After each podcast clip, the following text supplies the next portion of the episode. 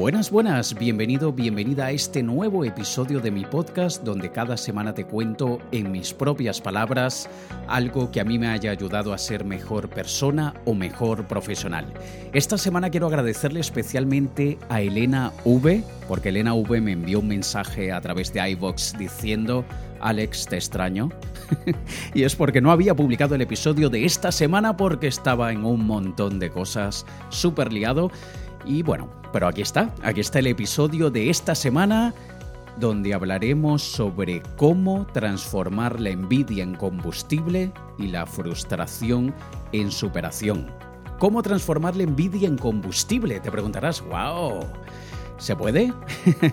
Sobre todo porque la envidia es un sentimiento tan antipático, tan odioso, tan desagradable, pero que muchísimos seres vivos sentimos. No hace falta que seas humano. Si eres un perro, también sientes envidia. Así que es de eso de lo que vamos a estar hablando el episodio del día de hoy, pero antes quiero recordarte que este tiempo que estamos viviendo es una época única, una época de oro, una época llena de oportunidades, especialmente para todos aquellos que estamos en el mundo del marketing, todos aquellos que somos capaces de crear estrategias para que los comercios puedan captar clientes. Viene una época muy buena para todos nosotros y pronto voy a hacer una conferencia donde te voy a contar mi plan para ayudar a muchísimos negocios y en el proceso forrarme, literalmente. Así que si quieres asistir a esta conferencia, envíame un mensaje privado por Instagram y te daré el link para registrarte en la lista de notificaciones, ¿vale? Alex K, E I latina, por Instagram, escríbeme por privado. Y empecemos ya el episodio de esta semana, el número 77, por cierto. Sabes que hay gente que dice que... Mm, no, a ver, yo solamente siento en este caso una envidia sana. Tengo envidia sana cada vez que te veo por ahí viajando por el mundo. Siento envidia sana cuando sé que estás aquí haciendo esto o aquello. Señores, no hay tal cosa llamada envidia sana. Primero, eso no existe. Eso es como decir que eres un hijo de puta muy simpático. que a ver, que se dice, pero aposta para, para que suene gracioso. Pero aquí no existe envidia sana. No podemos programarnos mentalmente para tal cosa. Recuerda que cualquier cosa que digamos, sobre todo cualquier cosa que repitamos, la estamos programando en nuestro subconsciente. Así que si decimos erróneamente siento envidia sana, estás programándote para sentir envidia. Y atención, todos sentimos envidia de una manera u otra. Yo durante muchos años siempre dije yo no siento envidia. Yo cuando veo que alguien tiene algo que yo quisiera, yo no siento nada de así como un rencor, una rabia porque él tiene eso. Yo siento otro tipo de cosas y lo siento como estímulo, pero, pero, me di cuenta relativamente hace poco tiempo que sí hay cosas que me generan algo de envidia. Y en este caso sabemos que es envidia porque lo que sentimos allí en las entrañas no es positivo. Es una sensación desagradable y la sentimos. Y esa sensación desagradable, que es peor que el hambre, es envidia. Cuando decimos que es envidia buena o envidia sana, en realidad es admiración. Si no nos produce nada desagradable, no le podemos llamar envidia, así que no nos programemos para esto. Pero ahora, esta envidia que, que todos conocemos y que todos muchas veces sentimos, generalmente se basa por la comparación. Estamos comparando nuestro, nuestro punto, nuestra situación, con el punto o situación de otra persona. Cuando esa persona está en una posición mejor que la que nosotros estamos, hay personas que sienten envidia, porque él está en una posición mejor que yo. Si esa otra persona está en una muy buena posición, pero nosotros estamos en una posición mejor, generalmente no sentimos envidia. Y por ahí, como dice un dicho, la gente quiere que tengas éxito. La gente que te rodea quiere que, que te vaya bien, siempre y cuando no te vaya mejor que a ellos. porque cuando te va mejor que a, ellos, ahí nace la envidia. Sin embargo, seamos honestos, la envidia es mejor causarla que sentirla. Pero cuando nosotros muchas veces nos comparamos con otra persona, estamos siendo injustos con nosotros y con la otra persona.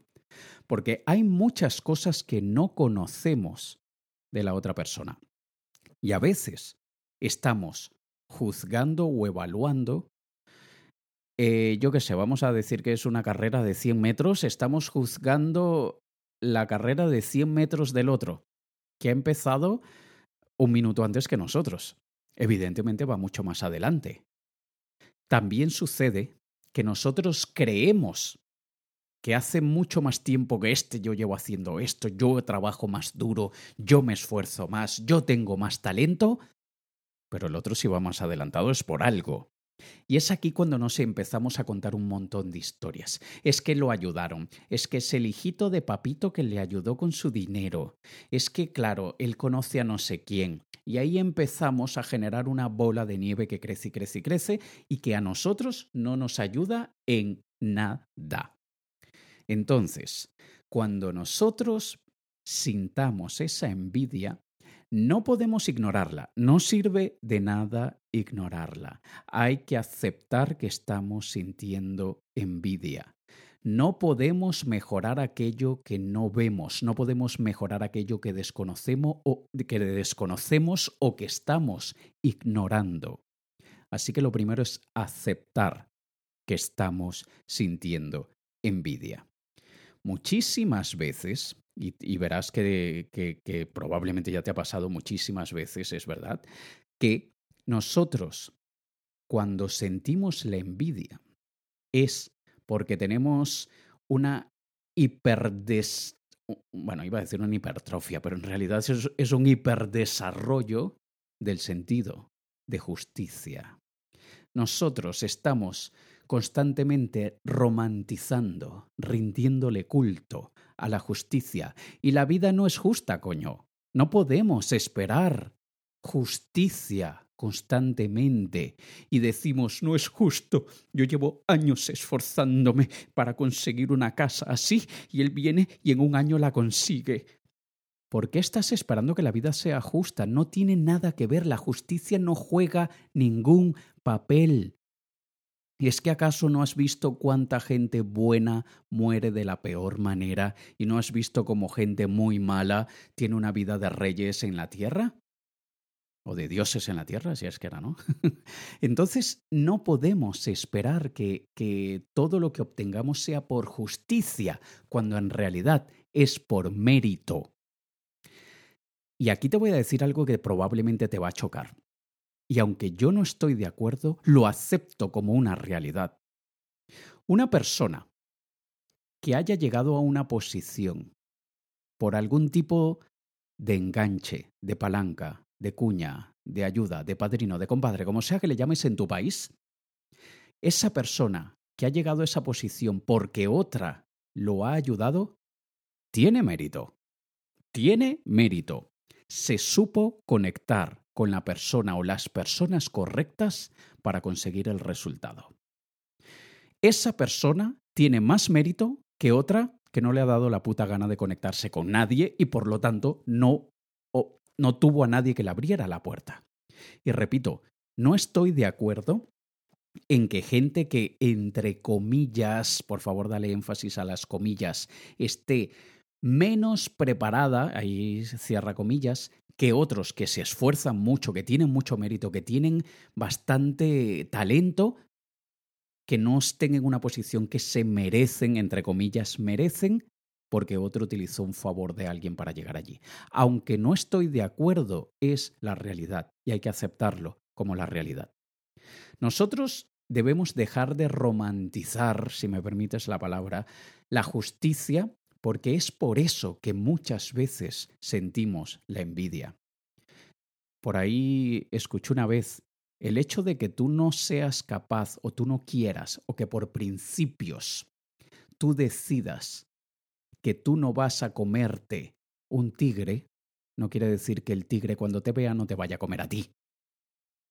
Nosotros no podemos esperar hacia afuera lo que hay hacia adentro.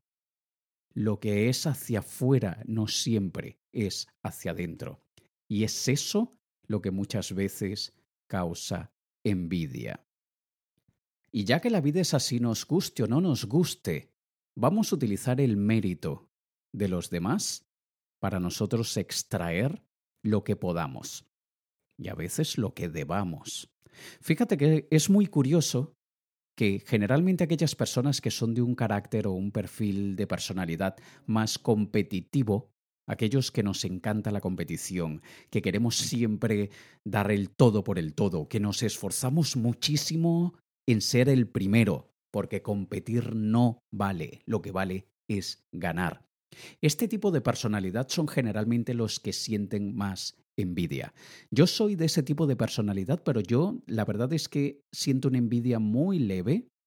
Siento ese malestar que te comentaba antes, pero no siento un odio, una rabia, ni muchísimo menos. Afortunadamente, nunca he sentido la necesidad ni las ganas de, destruir o de, desprestigiar a otro que, que, ha logrado algo mucho más rápido que yo cuando me he esforzado tanto.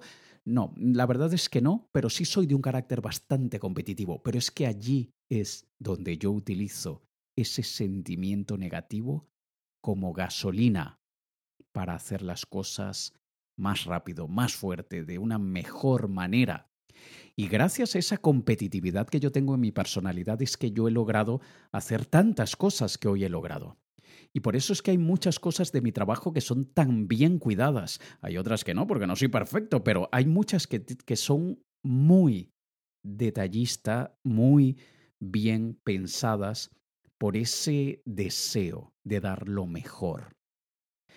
Y lo, lo que nosotros debemos hacer en realidad es tomar a esa otra persona que ha conseguido algo que nosotros queremos y cuando digo tratar de extraer lo que podamos, es inclusive analizar dónde estuvo el punto de inflexión, qué fue lo que hizo que esa persona tuviese un antes y un después, dónde estaba esa persona en, el, en la línea de tiempo de su vida, dónde estoy yo en su línea de tiempo, porque no, no hay dos personas iguales en este planeta y por más de que sean gemelos idénticos, no han tenido vidas idénticas y probablemente conocerás a gemelos que uno es de una manera uno tiene un buen trabajo y el otro está en el paro hace dos años. Pero es porque no tenemos vidas idénticas y hay mucho que aprender de aquellos que han conseguido algo. Yo, evidentemente, aquellos que nacieron con ciertas ventajas es cuando menos envidia siento. Porque cuando, te voy a poner un ejemplo muy materialista, pero cuando veo que alguien tiene un, un super cochazo y tiene una super casa y tiene un montón de lujos y juguetitos y tal, y él nació ya con todo eso, no me da envidia ni lo más mínimo. ¿Por qué? Porque en mi caso, primero, el sentido de justicia se desconecta automáticamente, porque aquí no es que sea injusto, simplemente es la vida. Nosotros no elegimos dónde nacer, ni dónde crecer, ni, ni, decidimos quiénes son nuestros padres, nada. Eso no nos, de ninguna manera, no lo podemos controlar. Entonces ya por ahí el sentido de justicia queda apagado. La competitividad también queda desconectada, porque es que claro, empezó la carrera 400 kilómetros más adelante que yo. Entonces tampoco entra eso en juego. Así que por descarte van quedando menos y menos elementos que puedan generar esa envidia y todo se va reduciendo a la comparación. A qué tiene él, qué tengo yo, qué es él, qué tengo yo y eso no tiene ningún sentido porque cada uno tiene lo suyo. Y es aquí donde debemos reconocer qué tipo de animales somos. ¿Recuerdas el dicho que se le atribuye comúnmente a Einstein que dice, si juzgas a un pez por su capacidad de subir a un árbol, vivirá su vida entera creyendo que es un inútil? Pues lo mismo pasa cuando nos estamos comparando con un pájaro que sube tan fácil el árbol y que se ve que vuela tan alto, y nosotros somos un puto pescado no podemos compararnos con otros animales. Pero ¿qué pasaría si ese pájaro cae en el agua? Muy probablemente se va a ahogar. Y es esto lo que muchas veces nosotros los seres humanos, dentro de la gran variedad y diversidad que, hay en, entre nosotros, muchas veces nos estamos comparando con un animal errado en vez de compararnos con otro de nuestra misma especie. Yo no me puedo comparar con un tío súper sociable, súper fiestero, súper animado y extrovertido, porque yo no soy de ese tipo de animal. Yo soy introvertido, calladito, aunque no parezca en mi vida personal calladito. No me gustan las fiestas, no me gusta el jaleo. yo soy un filósofo. y por lo tanto soy un romántico. Y soy un poeta. Y no me va la fiesta. ¿Qué te puedo decir? Por lo tanto, no me puedo comparar con un animal fiestero. Mientras que me comparo con intelectuales, me comparo con poetas, me comparo con artistas, me comparo con comunicadores, evidentemente, porque me comparo con los de mi misma especie, así que reconoce el tipo de animal que eres y no te compares con otros animales.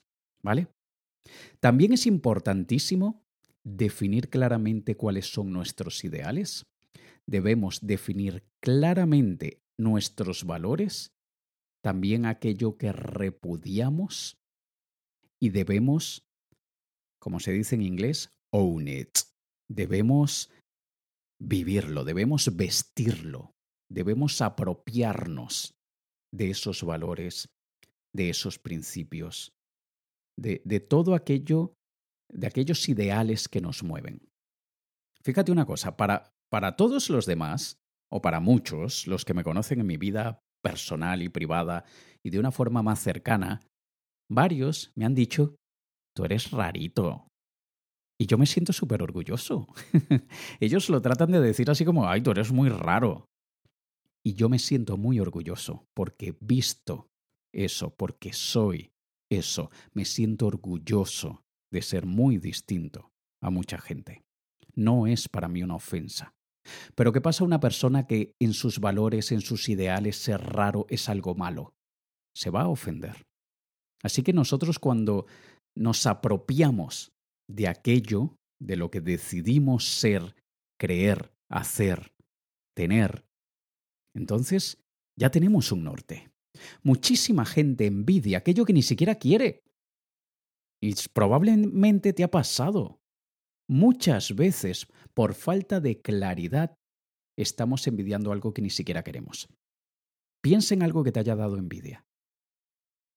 Y verás que algunas de esas cosas tú ni siquiera las quieres, tú crees que las quieres. ¿Cuánta gente, tú incluido que me estás escuchando, cuánta gente tú conoces que no soñaba con tener vacaciones eternas y llevan un mes en cuarentena y están que se mueren? Porque creen que querían eso. Uy, si yo tuviese la oportunidad, yo pediría poder quedarme en mi casa mirando la tele un mes entero. Mentira, te lo han dado y te estás muriendo, te estás trepando por las paredes. y es por eso, porque nosotros creemos que queremos algo y en realidad no lo queremos. Yo hace muchísimo tiempo, no hace muchísimo, hace algo de tiempo, dejé de desear fortunas multibillonarias. Porque yo me di cuenta que lo que yo realmente quiero no requiere de 7.2 billones de euros. Mi nueva meta son 500 millones de euros. Eso es lo que yo quiero que sea mi patrimonio neto dentro de 25 años. 500 millones de euros. Tengo 25 años para conseguirlo, así que bueno. Y no aspiro a tener una vida de billonario porque ya me di cuenta que eso no es lo que en mis ideales, en, mis metas, en lo que quiero hacer, eh, hace falta. Y no es por pensar en pequeño, simplemente soy realista con lo que quiero. Y por lo tanto, no envidio a ningún billonario. Pero es que tampoco envidio a ningún multimillonario, porque sé que estoy trabajando para ello. Y aunque sé que hay multimillonarios que tienen 10 años menos que yo, y empezaron diez años más tarde que yo y ya son multimillonarios, ni siquiera puedo envidiarlos a ellos cuando cuando la vida, y yo el primero creo que es una meritocracia. Ellos tienen mérito por haberlo conseguido más rápido que yo. Ellos hicieron algo muy distinto a lo que yo quiero. Y te pongo un ejemplo súper práctico. Yo conozco a personas que han fundado empresas que luego han vendido por millones y millones y millones de dólares. Y cuando yo hablo con uno de ellos específicamente, y recuerdo la primera vez que me lo dijo, él me dijo, Alex, yo envidio tu estilo de vida. Y yo, what the fuck? Pero es que, ¿de qué, vas? Si tú eres, eres un emprendedor súper exitoso, vendiste tu empresa por millones a Movistar, ¿cómo me vas a decir que tú envidias mi, mi pequeñito estilo de vida? Y me dijo, porque tú eres libre. Yo soy esclavo de los inversores. Y ahí escuché como que se hizo, se abrió el cielo y cayó la luz sobre mi cabeza.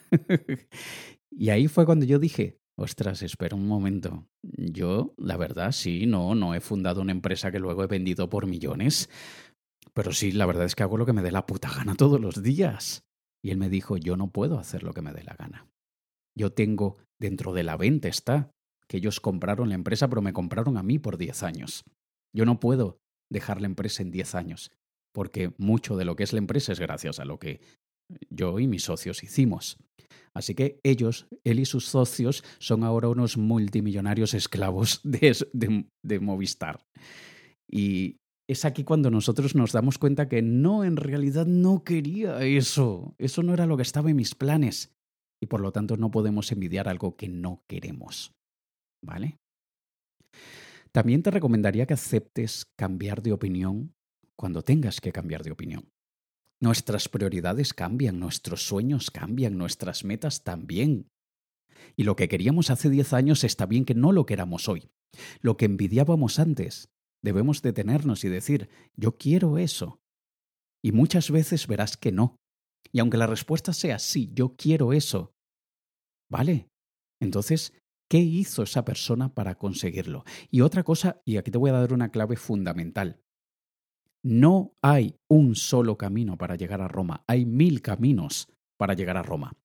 Si tú envidias a esa persona que tiene esa relación amorosa tan espectacular y se ve tan feliz con su pareja, Tú no puedes decir, ah, bueno, es que eh, ella lo conoció en la universidad, así que yo me voy a apuntar a la universidad para conocer al mío.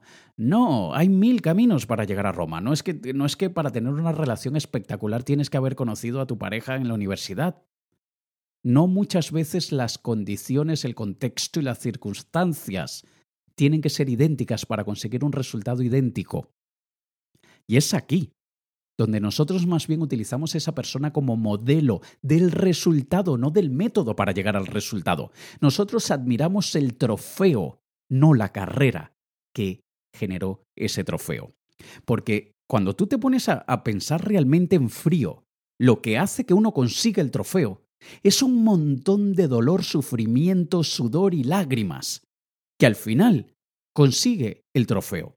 Solo que muchísima gente no quiere aceptar o simplemente por, por estupidez selectiva, se vuelven tontos en el momento que hay que decir, vale, yo quiero ese trofeo, pero ¿qué necesito hacer para conseguirlo? Uy, como que no es tan fácil, ¿no? Y es allí cuando se rinden. Y es aquí donde, ah, donde eh, viene la kriptonita de, del superhéroe con este tema de la envidia. ¿Cuál es la kriptonita? La falta de esperanza. El dejar de intentarlo.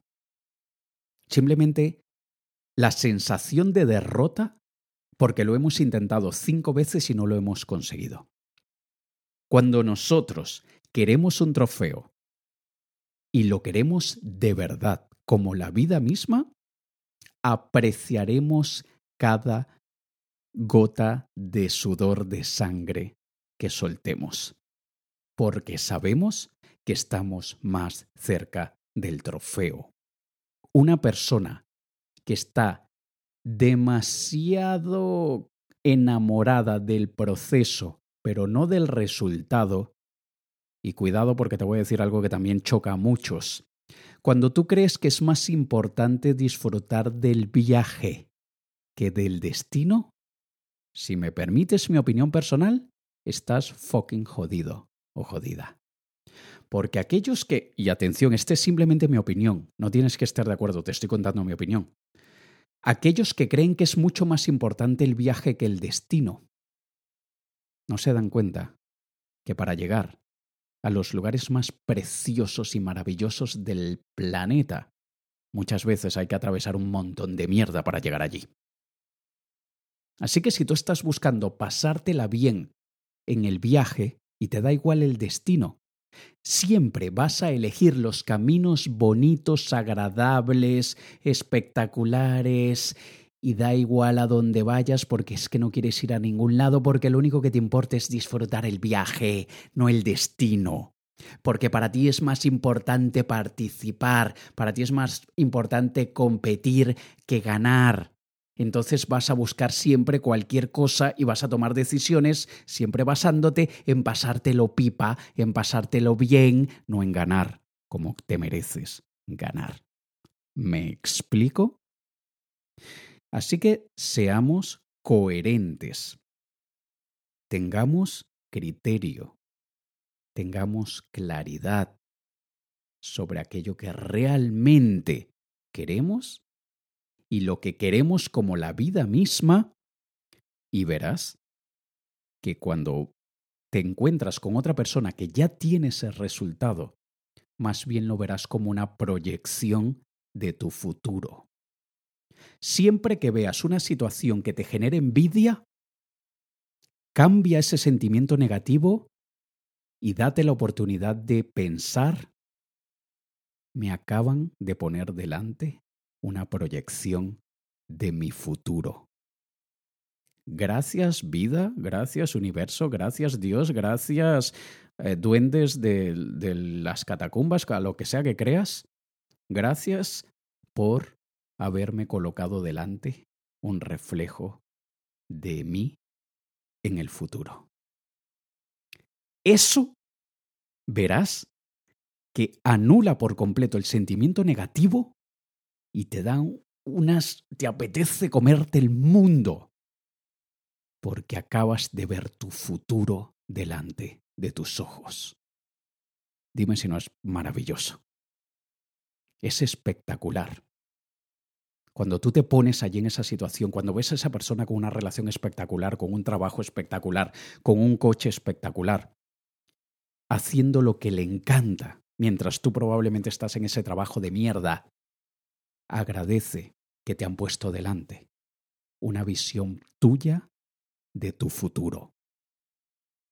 Y verás cómo esa transformación que vas a sufrir en ese momento te abrirá y te ayudará a ver cosas que antes no estabas considerando. Porque cuando nos enamoramos demasiado del método, dejamos otros totalmente descartados e ignorados. Y cuando nos enamoramos del resultado y nos da igual el método, y además nos han dado la oportunidad de ver en carne, delante de nuestros ojos, cómo luce nuestro futuro, dime tú si te va a importar la manera de llegar allí. Siempre y cuando te mantengas evidentemente dentro de tus principios, dentro de tus valores, dentro de, tu, de tus ideales, dime si te importa cómo llegar allí. ¿Mm? Y siempre que sientas que lo has intentado, que lo has intentado, no, es que estoy súper enamorado del resultado, me da igual el método, me da igual el camino, pero es que lo intento, lo intento y simplemente no lo logro. La frustración, señores, es simplemente un sistema de alarma que nos dice dónde debemos mejorar.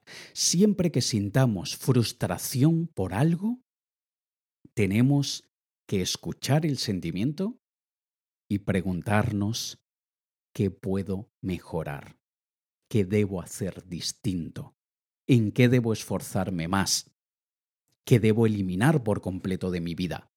La frustración es simplemente un medidor de resultados.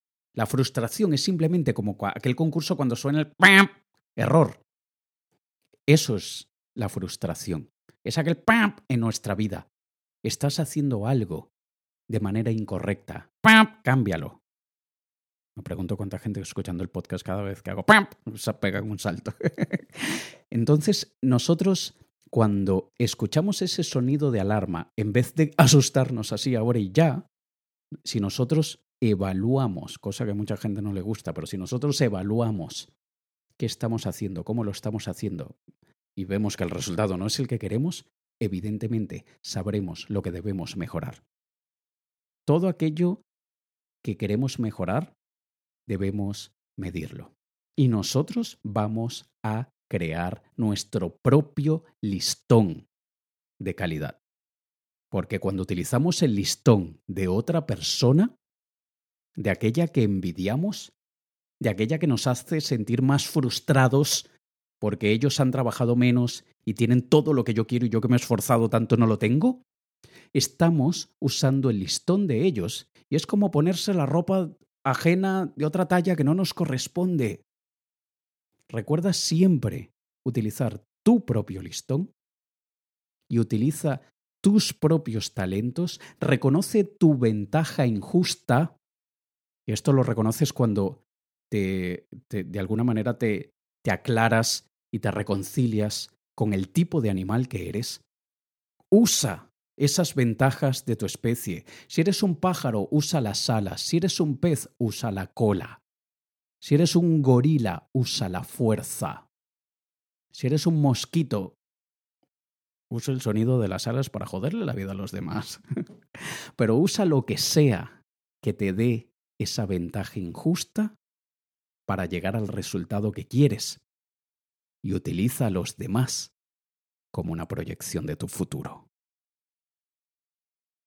Así que espero que con este episodio un poco filosófico puedas de alguna manera la próxima oportunidad que te pase por delante de, de, que te genere algo de envidia, espero que puedas reencuadrar ese sentimiento como te lo acabo de recomendar aquí.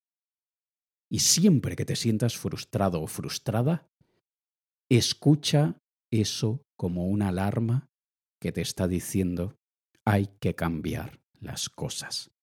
No te enfades cuando lo único que te estoy diciendo es cambia algo para que consigas lo que quieres. No te lo estoy diciendo yo, te lo está diciendo tu frustración. Estas son palabras de tu frustración. Escucha tu frustración, úsala para mejorar y agradece que te han puesto delante algo que te ha generado envidia, porque eres tú el día de mañana en versión mejorada. Así que bueno, nos escuchamos la próxima semana y te recuerdo, envíame un mensaje privado por Instagram, AlexKey, K-E-I latina, si eres una persona que le interesa el mundo de los negocios, el marketing y esta nueva profesión que ha surgido gracias a toda esta crisis. Y si no eres esta persona que te interesa este tema, simplemente contáctame por privado y dime, Alex, escucho tu podcast. Ya está, no tienes ni idea cómo me alegran la vida cuando la gente me escribe y me dice que escucha mi podcast. Es de lo más bonito que recibo yo cada día. Me encanta cuando la gente se toma 10 segundos, 30 segundos en escribirme un mensaje privado. Y me da igual que sea tan cortito como, hola Alex, yo escucho tu podcast, punto. Algunos son así, monosílabos, pero lo agradezco. Otros son súper efusivos, me envían mensajes de audios de tres minutos, los escucho con detenimiento. Me encanta saber que hay personas allí del otro lado que están usando mis propias palabras para de alguna manera mejorar sus vidas, como la mía, la mía ha mejorado con todo esto que comparto contigo. Nos escuchamos la próxima semana. Te ha hablado Alex Kay. Un saludo.